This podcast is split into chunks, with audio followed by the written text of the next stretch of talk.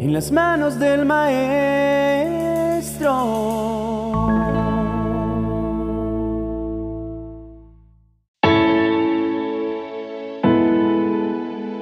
¿Sabes? Una de las preguntas que más me hacen mis amigos y conocidos es, ¿qué desata el favor de Dios? Y si algo te puedo decir, gracias a mi experiencia en el caminar cristiano, es que la obediencia desata el favor de Dios sobre nuestras vidas. El favor de Dios es directamente proporcional a nuestro nivel de obediencia hacia Él. Obedecer a Dios es un componente que marca la diferencia en la vida de cualquier persona. ¿Sabes? Si yo no hubiese obedecido a muchas de las cosas que Dios me mandó hacer en el pasado, nunca habría experimentado su favor. El favor de Dios solo lo podemos experimentar cuando le obedecemos y decidimos creerle, aun cuando las cosas no tienen mucho sentido. Para muchos de nosotros no tiene sentido tener que atravesar por tormentas financieras o desiertos emocionales. Pero si lo obedecemos a Dios estando en esas circunstancias, su mano se mueve a favor nuestro y es ahí donde podemos evidenciar su poder sobre nuestras vidas. Ahora, quienes decidimos seguir a Cristo y obedecerle bajo cualquier circunstancia, llegamos a un punto donde obedecer a Dios nos pone en situaciones y circunstancias poco favorables. Me explico. Decides obedecer a Dios, pero tu economía se ve afectada. Decides obedecer a Dios, pero tu tiempo y tu disponibilidad ya no es la misma. Y a veces cuando las personas llegan a Cristo, tienen una falsa expectativa de que, como tienen a Cristo en su corazón, ya no enfrentarán tormentas o ya no tendrán más problemas. Por eso es muy común que mucha gente se frustre, porque llega a los pies del Señor, pero de pronto empieza una crisis matrimonial a causa de eso y tú dices, pero si yo tengo a Cristo, ¿por qué entonces me va mal en la intimidad de mi casa? Y tienes que atravesar esa tormenta y llega la confrontación porque alguien te dice que si crees en Dios serás salvo tú y tu casa y que si las cosas van mal es porque estás en pecado y no estás obedeciendo a Dios y tú dices, pero ¿cómo? Si estoy obedeciendo a Dios y aún así tengo que lidiar con cosas que se supone quedarían en el pasado. De pronto empieza una crisis financiera que no tenías antes de obedecer a Dios. Y dices, pero cuando no obedecí a Dios me iba bien. Y ahora que estoy intentando hacer las cosas bien, todo me sale mal. ¿Por qué? Quizás empiezas a afrontar muchas dificultades como desiertos emocionales, escasez en tu economía y altibajos en tu estado de ánimo. De pronto un día te llega un diagnóstico médico negativo o una carta del banco y no tienes cómo solventar ninguna de las dos cosas. Y empiezas a pensar, ¿qué estoy haciendo mal? Y a veces es que realmente hiciste las cosas mal y te metiste tú solo en medio de una tormenta. Pero a veces simplemente es que eso tiene que ocurrir para fortalecer tu fe. Muchas veces tenemos un pensamiento equivocado acerca de la percepción de la vida.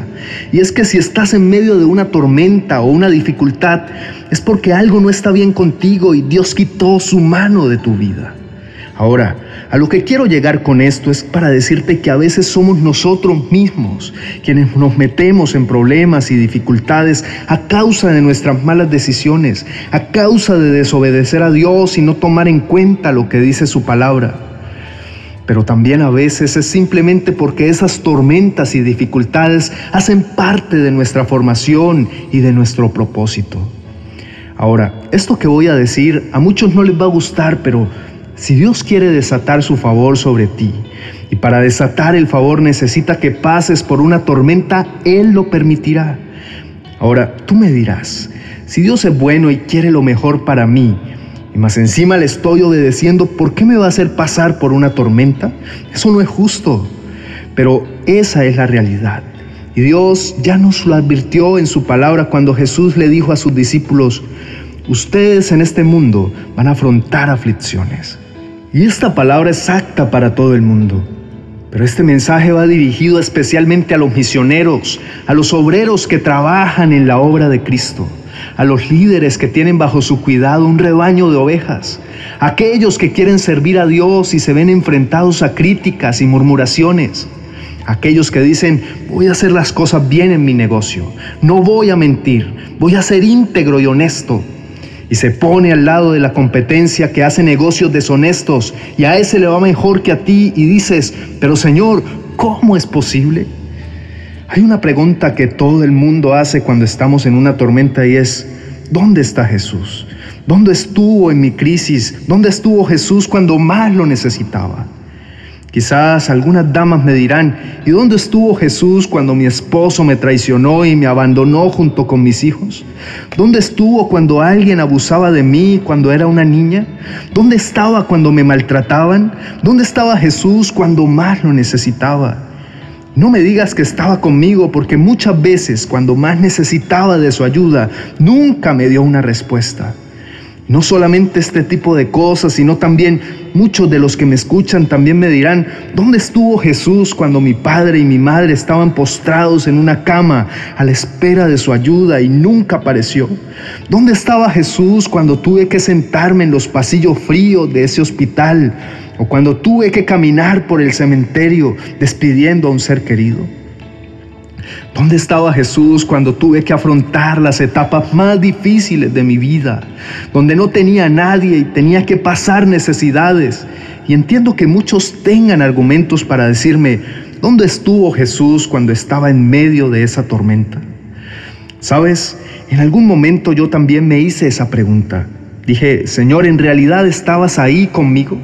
Porque yo no lo sentí. En realidad me sentí totalmente solo. Y esta palabra va para los que sienten esa sensación desde hace semanas o meses y dicen, sabes, yo también siento que el Señor me abandonó.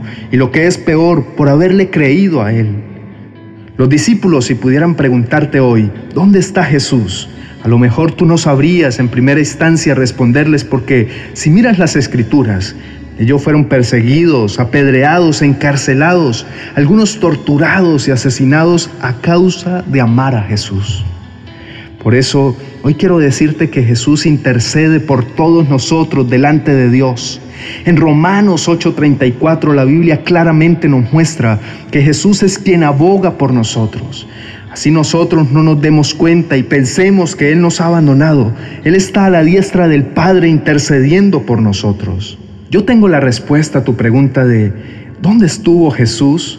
Y es que mientras tú pasabas la tormenta más oscura de tu vida, el Rey del universo estaba intercediendo a tu favor. Nunca peleaste solo, nunca caminaste solo, nunca dependió solo de ti.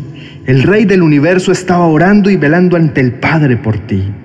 Hoy quiero que te grabes estas palabras en tu corazón y nunca las olvides.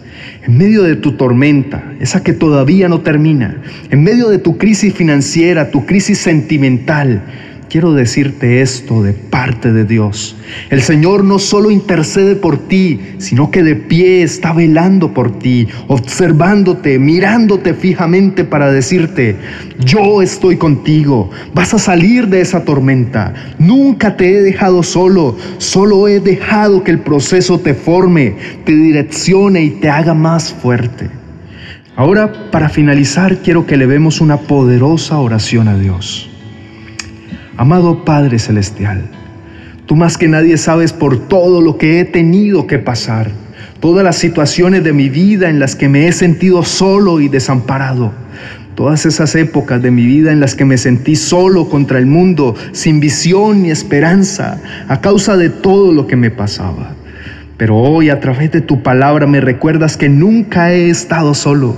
Perdóname si alguna vez he renegado contra ti, contra tu voluntad o contra tus tiempos que son perfectos. Hoy entiendo que tú nunca me has dejado solo. Tal vez hoy estés pasando por un momento difícil o por una tormenta en la que digas, Dios me abandonó. Definitivamente en esto estoy solo, pues no veo claridad en este valle oscuro y no tengo ninguna respuesta. Pero hoy Dios me dice que te diga, no estás solo, yo estoy contigo, yo velo por ti, yo nunca permitiré que soportes más de lo que puedas llegar a aguantar. Tranquilo, la tormenta ya pasará. Recuerda que nunca se ve tan oscuro como cuando está a punto de amanecer. Mis ojos nunca se han apartado de ti. Yo velo por ti a la diestra de mi Padre. Eres importante para mí y no permitiré que nada te haga pensar lo contrario. Solo sé fuerte y valiente. Mantén tu mirada puesta en mí, aunque los vientos soplen y la tormenta parezca incontrolable. Si yo estoy contigo en tu barca, no tienes por qué temer. Yo soy todopoderoso y nada se escapa de mi mano.